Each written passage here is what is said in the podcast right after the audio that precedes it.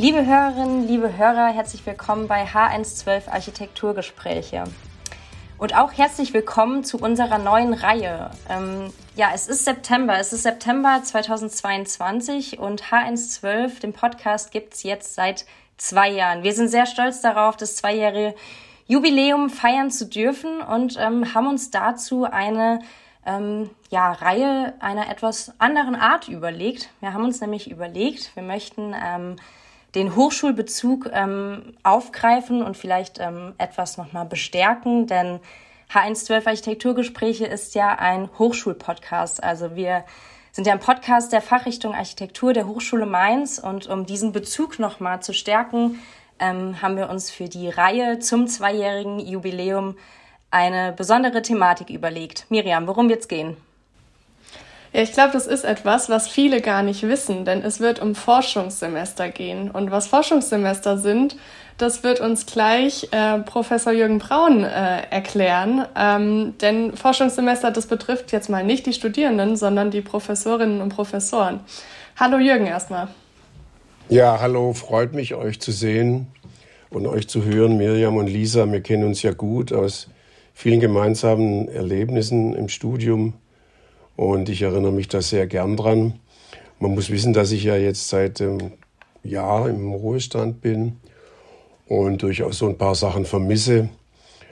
Äh, aber ich habe ein bisschen Material gesammelt, ein bisschen zu viel Material gesammelt und da ist unter anderem die Bachelorarbeit von der Lisa dabei, äh, an die ich mich gerne erinnere und die ich manchmal zu vorgerückter Stunde hochhole, diesen Ordner mit DIN A3 äh, farbigen Ausdrucken, um nachzuweisen, wie qualitätvoll bei uns die Bachelorarbeiten sind. Oh, lieber Jürgen, danke schön für dieses Kompliment. Ich fühle mich sehr geehrt und freue mich sehr, dich heute Abend bei uns bei Heinz 12 begrüßen zu dürfen. Ja, den Hochschulbezug wirst du, glaube ich, nie verlieren. Das kann man, glaube ich, schon so vorwegnehmen. Ähm, du bist jetzt ein Jahr nicht mehr wöchentlich in Mainz und vermisst es sehr. Deswegen, ähm, ja, laden wir dich sehr gerne hier bei uns im Podcast ein und sind gespannt auf das, was du uns heute berichten wirst. Ja, mache ich sehr gerne. Also ich hatte ein Forschungssemester, ein Semester mit Freistellung für ein Forschungsvorhaben. Das ist ein großes Privileg, das man als Hochschullehrer hat. Ähm, das ist im Hochschulgesetz geregelt und da gibt es also gewisse Abstände, bis das wieder sein darf. Das sind normal viereinhalb Jahre, also neun Semester.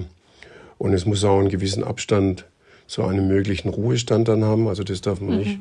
Man darf dann nicht ein Semester früher aufhören oder irgend sowas. Und der Gedanke ist natürlich, dass jemand, der ein hohes Deputat leistet und viele verschiedene Fächer unterrichtet, auch mal Zeit hat, äh, Gedanken, die sich aus seiner Beschäftigung an der Hochschule zeigen, im weitesten Sinne Forschung mal ein bisschen näher zu betreiben. Vielleicht sage ich mal ganz kurz, wie das so äh, stattfindet. Man muss da sich mehrfach Zustimmungen einholen. Zum einen zuerst im Kollegenkreis, äh, in der Kollegenbesprechung. Das wird immer geguckt, wer da jetzt mal eine Idee hat mhm. und wer dann auch von der Zeit her dran ist, das mal zu kriegen. Und dann überlegt man sich das, man muss auch selber äh, die Vertretung organisieren. Also man bleibt für seine Lehre verantwortlich in der Zeit. Man hat auch ein paar Hochschultermine, die man wahrnimmt. Man nimmt natürlich die letzte wichtige Kollegenbesprechung im vorangehenden Semester wahr und auch schon die erste vom neuen Semester. Also man bleibt der Hochschule sehr eng verbunden. Aber man hat nicht dieses hohe Deputat am Unterrichten müssen, man hat von daher ein bisschen Zeit für so eine Forschung. Und da schreibt man ein sogenanntes Exposé dafür. Und es geht dann also durch die Gremien, auch durch den Fachbereichsrat und das geht dort zur Hochschulleitung erteilen. Tut es letztendlich der Präsident, bei dem muss man dann auch vorsprechen und der schreibt einem dann auch eine Urkunde dafür aus und die geht in die Personalakte ein. Also ihr als Professorinnen und Professoren sucht euch praktisch das Thema selbst aus. Ja, also da spricht man sich natürlich auch ab. Man nimmt da zum Beispiel nicht einen Forschungsschwerpunkt von meinen Kollegen, sondern schon einen eigenen. Mhm. Aber da gibt's vieles, da gibt's vieles. Mein Thema hat sich dann sogar noch ein bisschen äh, konkretisiert oder variiert. Ich hatte so zum Themenkreis geometrische Ordnung als Integrationsprinzip der Subsysteme des Organismus Bauwerk im Vergleich zu digitalen Entwurfs- und Planungsprozessen, also wie parametrisches Entwerfen und BIM eingereicht. Ja, ihr kennt mich als meine Studenten, dass das schon immer ein, ein Lieblingsthema von mir war, das sich ja auch ständig verändert. Habe neulich übrigens die Einladung zu meinem Probevortrag 1994 weggeworfen. Und da ging es schon um den Zusammenhang zwischen Entwerfen und Konstruieren. Und, und das konnte ich äh, durch glückliche Umstände äh, sehr stark vertiefen und habe das mit großer Begeisterung gemacht. Das war nämlich das 40-jährige Jubiläum der Erstellung einer großartigen Brücke, der Kochertalbrücke, die ich gut kenne. Die ist in Hohenlohe in der Nähe von Schwäbisch Hall, so 100 Kilometer von Stuttgart weg. Und ähm, ich bin ja immer so ein Naherholer gern gewesen und kenne da auch viele schöne Wanderungen in der Gegend und auch tolle Bauernkneipen. Und als der Verleger, den ich kannte, da auf mich zukam mit diesem Projekt äh, von der Wüstenrot Stiftung und dem Württembergischen Ingenieurverein, habe ich da sofort zugesagt und habe dann das gemacht, was man für so ein Forschungsvorhaben macht. Man guckt da also erstmal viel nach Literatur. Äh, da habe ich umfangreiche eigene Bestände und war dann auch in der Bibliothek, weil ein, zwei Bücher gefehlt haben, von denen ich mir Aufschluss versprach und auch erhielt. Und man geht ins Archiv. In dem Fall war das das Archiv des Ingenieurbüros Leonhard. Später Leonhard ein anderes, ein ganz berühmtes mhm. deutsches Ingenieurbüro. Ganz viele Brückenbauten gemacht. Zum Beispiel auch viele Rheinbrücken, also rheinabwärts. Viele Kölner und Düsseldorfer Brücken sind von dem Büro.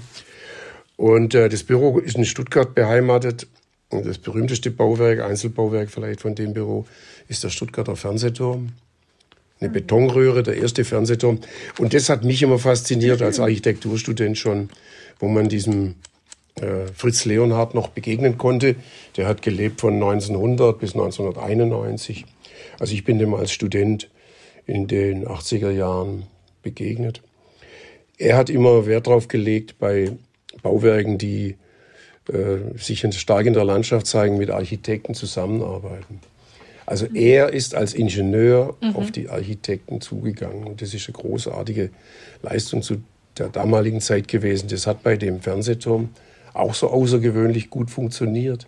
Da hat er gute Architekten gefragt, wie kann man so einen Sendemast gestalten, dass der in einer Stadtsilhouette eine anständige Erscheinung ist. Und das war, diese uneitle Vorgehensweise war zu der Zeit neu und die hat mich immer fasziniert. Und die hat er bei dieser Brücke dann auch betrieben. Die Brücke ist also gebaut worden von 1976 bis 1979. Und er hat mit dem Architekten Hans Kammerer, ein berühmter Stuttgarter Hochschullehrer, den ich auch noch kennengelernt habe, ein Zeitgenosse von ihm, hat er Alternativen, alternative Brückenentwürfe gemacht, weit ausgearbeitet fünf verschiedene Entwürfe und die habe ich in dem Archiv gefunden. Also das war was ganz Großartiges. Äh, in dem Buch ist dann auch ein Aufsatz von einem jungen Ingenieur aus dem Büro Leonhard. Das Büro ist inzwischen in dritter Generation, machen nach wie vor wichtige Ingenieurbauwerke auf der ganzen Welt.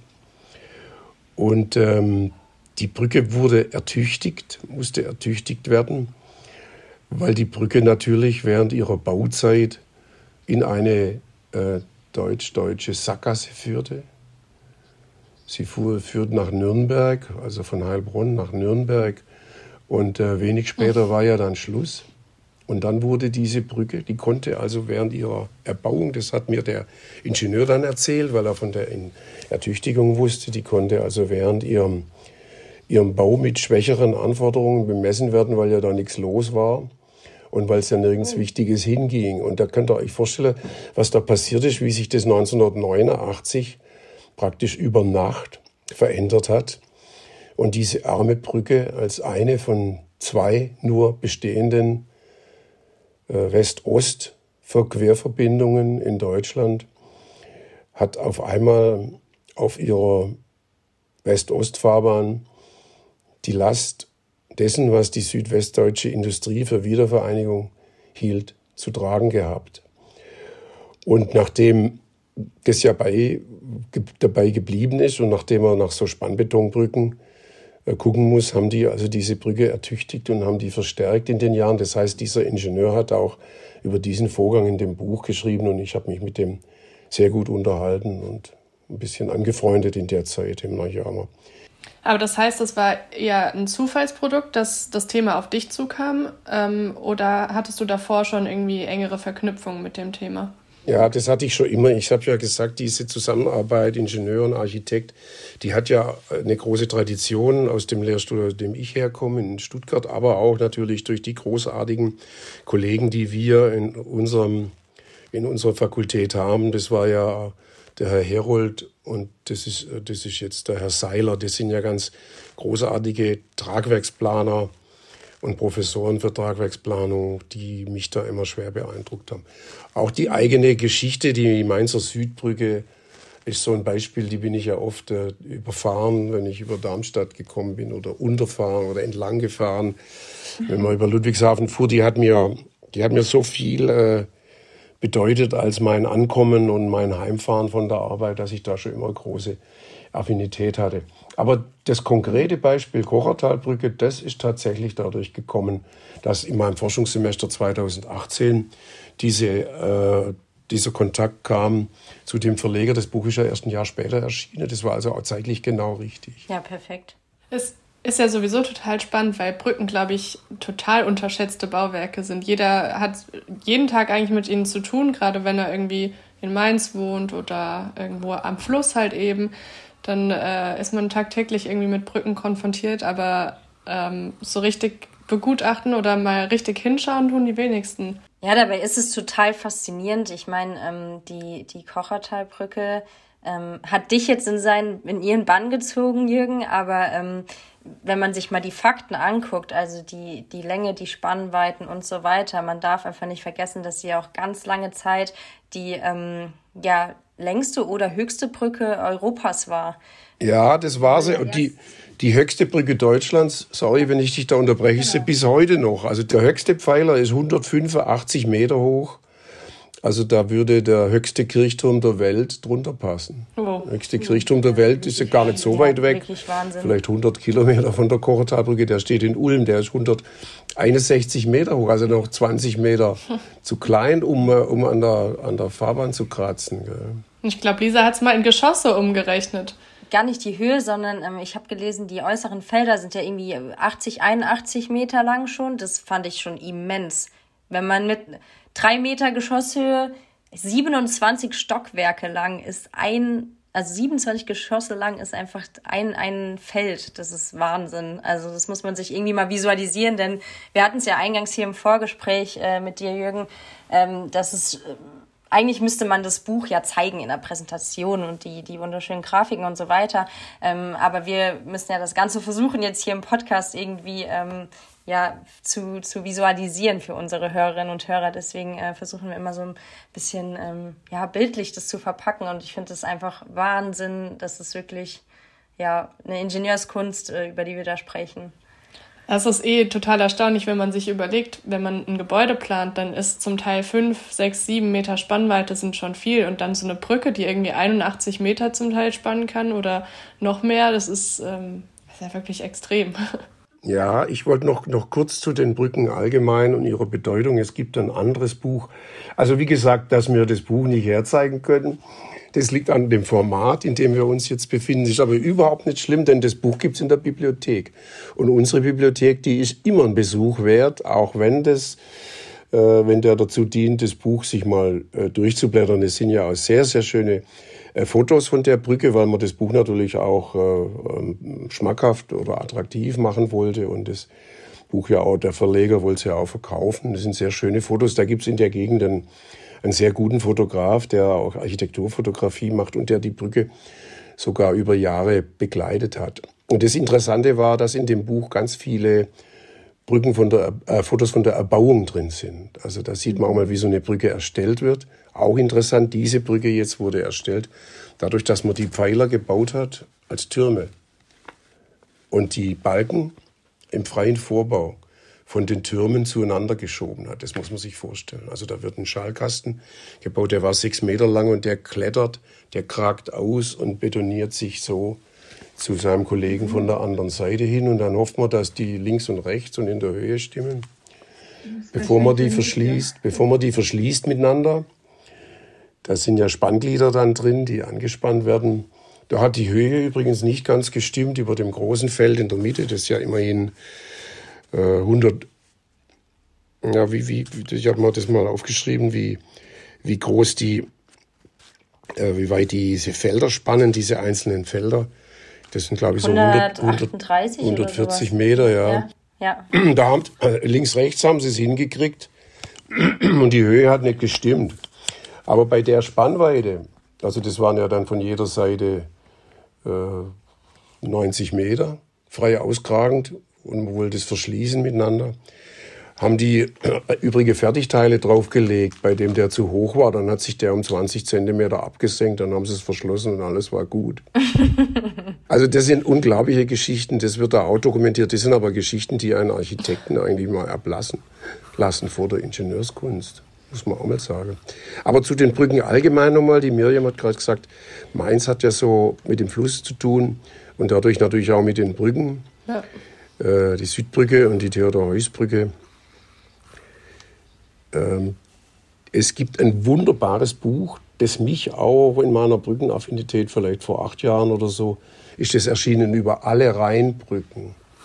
Das hat ein äh, berühmter deutscher Architekturfotograf gemacht der Thomas Riele, Thomas ohne H, Thomas Riele, Riele mit H, äh, der ist leider verstorben inzwischen und der hat über 25 Jahre lang alle Rheinbrücken fotografiert. Also von der Quelle im Hinterrhein, wo ein Brett über ein Bach liegt, bis zu der letzten Brücke in Rotterdam. Und das ist ein fantastisches Buch, schwarz-weiß. Das sind künstlerische Brückenfotografien. Da gibt es gar keinen Text drin, das ist kein Buch über Ingenieurskunst, das ist ein Buch über Fotokunst. Und das habe ich meinen Kollegen Mark Rief neulich zum Geburtstag schenken können. Und dem Julius Niederwömer habe ich es vor ein paar Jahren mal geschenkt über seine geglückte Fachbereichsleitung. Und ich selber habe es natürlich auch. Äh, und das ist wirklich ein schönes Buch. Das gibt es übrigens auf meine Veranlassung. Das habe ich nicht gespendet oder eingereicht, aber auf meine Veranlassung gibt es das auch in der Bibliothek. Das heißt ganz einfach Reinbrücken und ist von Thomas Riele. Das ist auch ganz toll. Ja, die Konstruktion der Kochertalbrücke, also die Alternativen, die da gemacht wurden, das, das Tal, die, diese Brücke heißt ja Kochertalbrücke.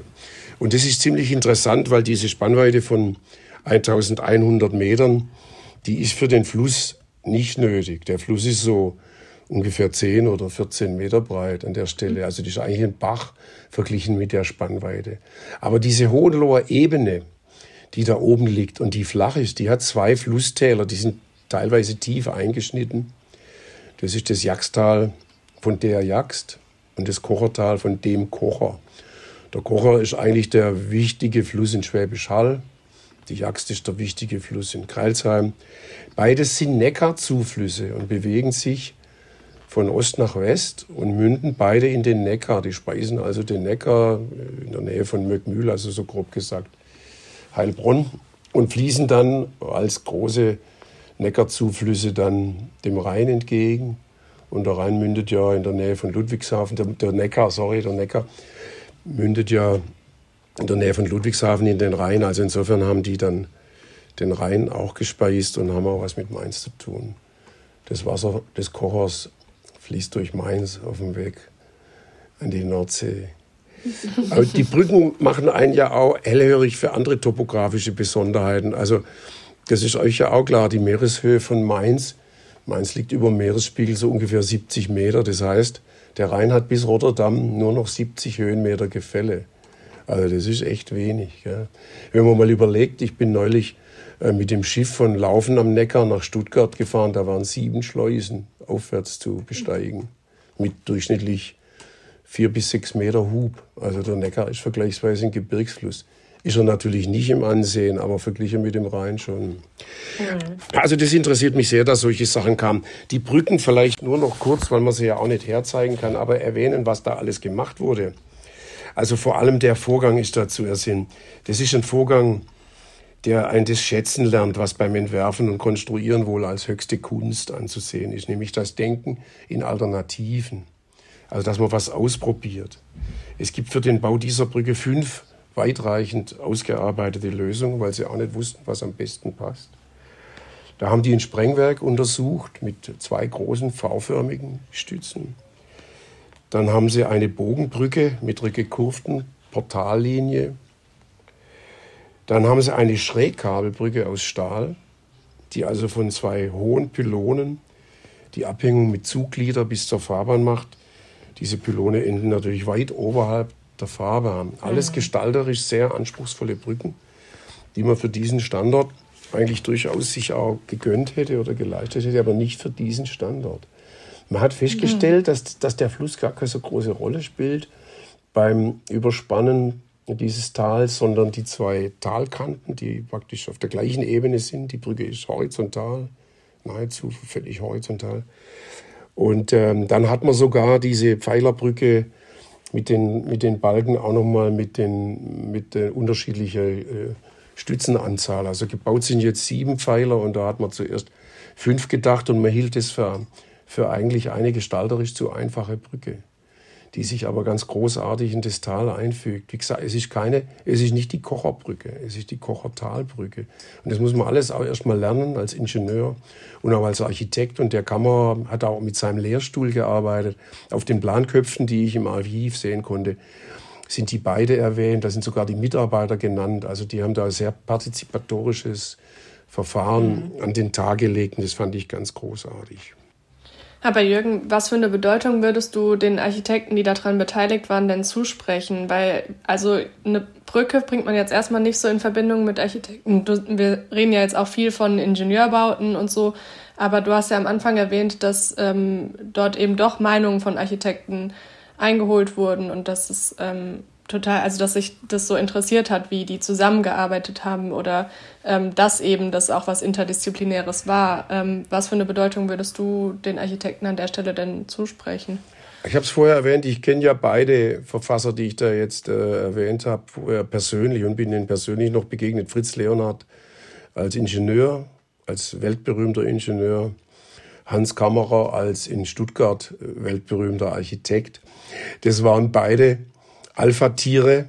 Und äh, insofern muss man der Initiative des Ingenieurs, der uneitel einen Architekten um Rat gefragt hat, da schon sehr viel Tribut zollen. Andererseits war der Hans Kammerer ein sehr gestaltbegabter und meinungsstarker Architekt, sodass die jetzige Gestalt dieser Brücke durchaus als Gemeinschaftswerk zu sehen ist. Deshalb habe ich mich da auch so dafür interessiert. Ist ja, glaube ich, sowieso was ganz Allgemeines, dass es irgendwie immer gut ist, wenn man zusammenarbeitet und nicht denkt, ach, ich kann das genauso gut wie äh, der Ingenieur oder dass der Ingenieur oder die Ingenieurin denkt, ich kann es genauso gut wie der Architekt oder die Architektin. Zusammen ist man irgendwie ja doch stärker. Ja, das ist mal. Und wenn man mal überlegt, wie, wie schnell die Signature Buildings aus der Postmoderne äh, alt werden und, und unansehnlich, die nur von Architekten nach ihrem Gusto gestaltet werden können da war doch oft äh, Weltumgestaltung das Ziel und nicht Umweltgestaltung. Aber wenn man das an der Stelle mal sagen darf, ich finde, das Thema passt richtig gut auch zu deiner Lehre, die du immer ähm, betrieben hast. Also gerade auch, ähm, du hast ja viel, viel Stahlbau auch eben gelehrt und da kommt ja auch viel Ingenieursbau einfach mit rein. Und so diese, diese Schnittstelle ist ja schon irgendwie eine super spannende, die vielleicht auch manchmal einfach unterbesetzt ist oder zu wenig ähm, beigebracht wird oder zu wenig beachtet wird. Ja, genau richtig. Das sehe ich auch so. Und ihr habt ja selber auch im Studium mal so einen Zeitpunkt äh, gehabt, wo ihr erkannt habt, was für eine Qualität da aus einer Zusammenarbeit resultiert. Ich habe ja vorher vor allem mal den Herrn Seiler, der das ja ganz großartig macht mit diesen Betreuungen, wo er, wo er das Verständnis dafür weckt und auch die gestalterische äh, Bedeutung von einer sinnvollen Konstruktion. Und das wird ja Architektur verändert sich ja gerade schnell. Man muss ja jetzt sehr viel ressourcenbewusster bauen. Das hat man, habe ich schon immer verfolgt mit einer, mit einer ähm, verschnittarmen Fügetechnik und so. Aber inzwischen muss man auch noch mehr über Materialien und gute Bauweisen mhm. nachdenken. Und da sind die so wichtige Partner. Also ein Architekt kann nichts allein. Kann nichts allein. Also, mhm. Das ist aber auch nicht schlimm. Ist aber auch nicht schlimm. Ein Bauingenieur kann auch nichts allein und zusammen gibt es großartige Sachen. Ich hatte das eben schon mal angerissen. Ähm, durch welche Konstruktionsform ähm, konnte denn letztendlich diese Spannweiten ähm, hergestellt werden? Ja, das ist ein Spannbeton-Hohlkasten. Das ist also ein, äh, ein rechteckiger Querschnitt, der da oben als Balken, als Tragbalken drauf liegt. Der ist neun Meter breit und 6,50 Meter hoch. Der ist wie ein Tunnel. Der ist wie ein Tunnel. Der hat eine geringe Wandstärke, 30 Zentimeter. Und jetzt kommt's. Ich bin durch diesen Tunnel gelaufen in der Höhe.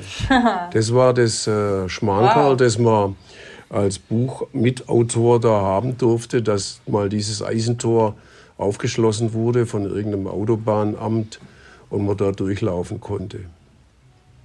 Und ich habe darauf bestanden, zwei Leute mitzunehmen, weil ich mich das sonst nicht trauen würde. Meine Frau und unsere Tochter, und die sind da beide auch mit durchgelaufen. Man muss da einen Helm aufsetzen und eine Sicherheitsweste anziehen. Und dann ist das natürlich ganz großartig, da durchzulaufen. Mhm. Das war praktisch mhm. am Schluss dieses Forschungssemesters. Das war, war so ein bisschen ein Highlight. Und da war Antonia im ersten Semester, ihr wisst es schon, sie studiert Bauingenieurwesen. Und ab dem Moment war die für den Beruf gefangen dann auch noch. Also das kam auch noch dazu. Aber jetzt was anderes. Die, die Geschichte, gut, dass du da gefragt hast nochmal, Lisa. Es kommt ja was anderes. Ich habe gerade gesagt, dieser Spannbeton-Hohlkasten ist neun Meter breit. Die sechs Fahrspuren, die da oben sind, sind aber um die 30 Meter breit. Mhm. Also ja, dieser, die Frage dieser, hätte ich jetzt auch noch gestellt. Dieser Hohlkasten ist nicht 30 Meter breit. Wenn ja. der 30 Meter breit wäre, dann würde die Brücke nicht so elegant wirken. Diese, dieser Unterschied, also zwischen den äh, 9 minus 30, das sind ja 21. Das heißt, diese Brücke kragt auf jede Seite äh, so um die 11 Meter aus. Und das wird mit, mit einem Skelettbau gemacht. Das sind Querstreben, die auf dem unteren Rand äh, des Hohlkastens aufliegen. Also das ist ein Skelettbau in großer Höhe für sich selber in Querspannrichtung. Also das ist unglaublich schlau. Das ist unglaublich schlau. Das kann man sich überhaupt nicht vorstellen, dass man das, dass man die Querspannrichtung auch noch auflöst. Und die Vorfertigung natürlich mit diesen Streben, die man als Fertigteil herstellen konnte im Voraus. Je alle sieben Meter kommt so eine Strebe die sich da auf den unteren Rand abstützt, den man natürlich als Wulst da rausbetoniert hat. Also das ist so unglaublich kluge Geschichte. Und das ist die ganze Qualität. Also da lässt keiner dicke Muskeln spielen in großer Höhe, was man ja machen hätte können. Denn das sind natürlich leistungsfähige Systeme, sondern die zeigen sich ganz filigran. Das ist, das ist ganz, mhm. die haben kein Muskel-T-Shirt an. Diese Brücke hat kein Muskel-T-Shirt an. Da kann man an dieser Stelle eigentlich nur allen Hörerinnen und Hörern dazu raten, sich wirklich mal ein Bild von der Untersicht anzuschauen. Das ist echt faszinierend. Die sind wie Zahnstocher, stecken die dazwischen. Ja, sind wirklich schön, ja. Also Zusammenhang, der Zusammenhang zwischen Entwerfen und Konstruieren, der schon immer ein wichtiges Thema für mich war. Ich habe euch gerade erzählt, mein eigener äh, Berufungsvortrag war schon so ein Thema. Das hat sich bestätigt und es ist durch, durch äh, die Wiederbeschäftigung mit dieser Brücke und durch Entdeckungen im Archiv des Büros Leonhard und auch durch die Dokumentation äh, in dem Buch ähm, ganz großartig geworden. Und der damalige Präsident Gerhard Muth, der war ja bei uns, der war damit zufrieden. Und mich hat's begeistert und ich bin dann gern wieder in die Lehre und habe das als Bereicherung für meine Arbeit, dieses Thema weiter zu vertreten und im nächsten Semester dann wieder erstes Semester Baukonstruktion, sechstes Semester Stahlbau, siebtes Semester Stahlglasfassaden zu unterrichten, habe ich gern gemacht und das als große Bereicherung empfunden, die folgenden dreieinhalb Jahre.